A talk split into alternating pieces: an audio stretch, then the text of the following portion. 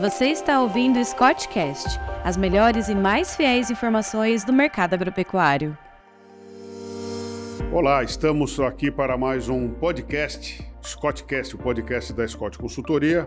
Eu, Alcides Torres, analista de mercado da Scott Consultoria, e o Felipe Fabre, é, nosso analista aí de algodão, arroz, milho, soja, essas coisas todas que é, é, alimentam a pecuária de corte.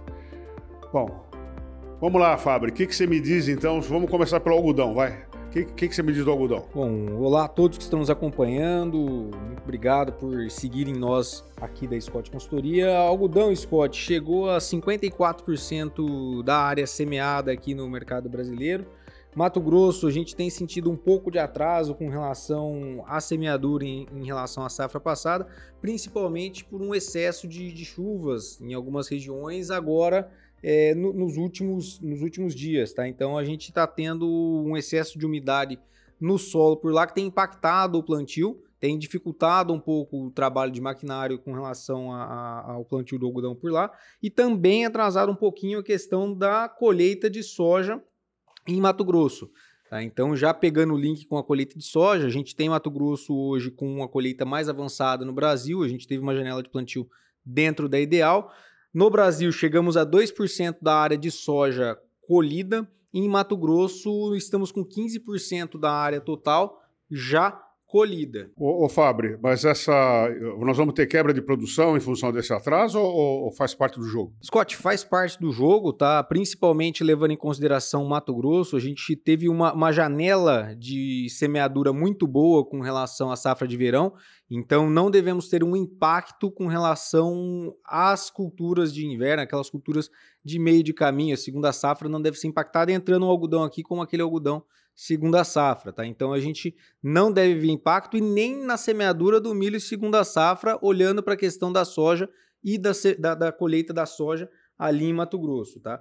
A questão principal que a gente deve ter com relação à quebra aqui no Brasil não está ligada ao centro-oeste, vem muito mais puxado para o sul do país, aonde as condições de lavoura têm sido muito impactadas para milho e soja principalmente, é, o milho de primeira safra no Rio Grande do Sul e a soja a, de verão no Paraná e Rio Grande do Sul, em função de ausência de chuvas por lá. Foi mais uma temporada marcada pelo clima. Bom, lembrando que no sul não tem, não tem segunda safra de milho, né?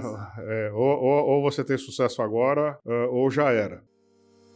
E, e, o milho de primeira safra no Brasil Central, como é que tá? Nós vamos ter recorde de produção esse ano ou é cedo para dizer isso?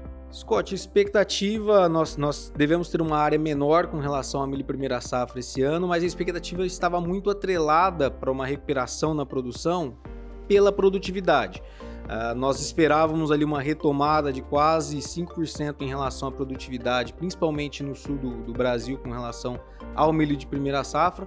Hoje, os dados da Conab apontam para uma produção em torno de 27 a 28 milhões de toneladas de milho primeira safra, em linha com o que foi na safra passada, mas com uma redução expressiva de área, perdendo espaço principalmente para a soja no sul do Brasil.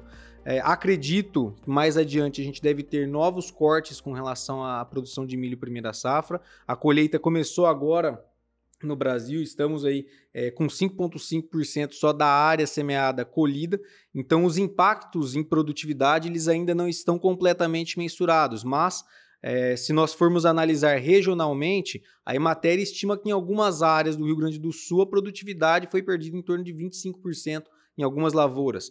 Então, isso ainda deve ser computado nos próximos dias e a gente deve ir com uma produção menor do que na safra passada.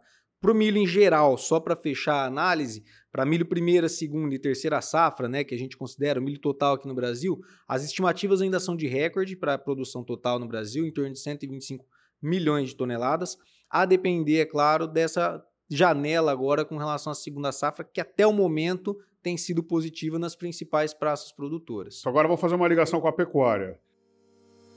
Então, se a situação é semelhante à do ano passado, a gente não pode esperar então queda na cotação dos insumos, né, o próprio milho e dos farelos, quando a gente pensa em soja e algodão. Preços.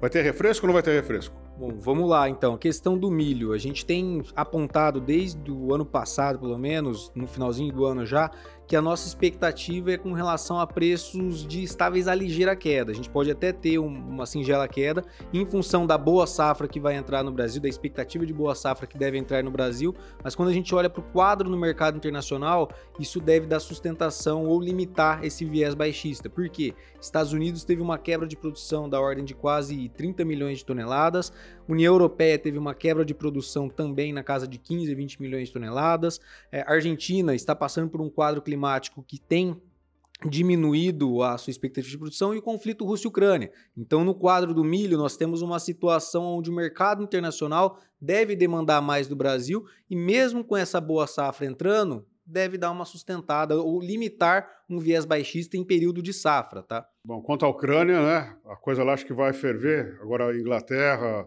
Estados Unidos e Alemanha estão mandando tanques o Putin disse que eles vão perder dinheiro, mas eles estão mandando tanques, então a coisa lá deve continuar difícil. E só chamar a atenção, essa quebra nos Estados Unidos de milho é quase a nossa produção integral de primeira safra. É uma é tremenda queda, fazendo uma comparação. Bom, Fábio, acho que é isso, né? Nosso tempo terminou aqui. Mais algumas considerações ou alguma coisa a ser dita? Não, não, Scott, só mais um fator a respeito do milho, a própria China comprando mais agora, né? A China está importando milho brasileiro, começou as importações ali a partir de novembro, então todos os trâmites burocráticos que se enrolavam desde o primeiro semestre foram concretizados no final do ano e tem começado a demandar muito milho do Brasil já. Em dezembro foi um milhão de toneladas que a, que a China demandou. Agora, em janeiro, nós temos um volume exportado também que vem num ritmo acelerado. Então, esse é um outro fator que a gente tem que pôr na conta aí, que mantém o nosso viés de expectativa de preços é, ainda firmes, mesmo com uma boa safra vindo adiante. Bom, gente, é isso aí. Você escutou mais um podcast da Scott Consultoria. Meu nome é Alcides Torres, eu sou agrônomo, engenheiro agrônomo da Scott Consultoria e as palavras finais do Fabre. Obrigado a todos, pessoal, e esperamos bons negócios adiante nesse 2023. É isso aí, gente. Até breve e até a próxima edição do podcast da Scott Consultoria. Tchau, tchau.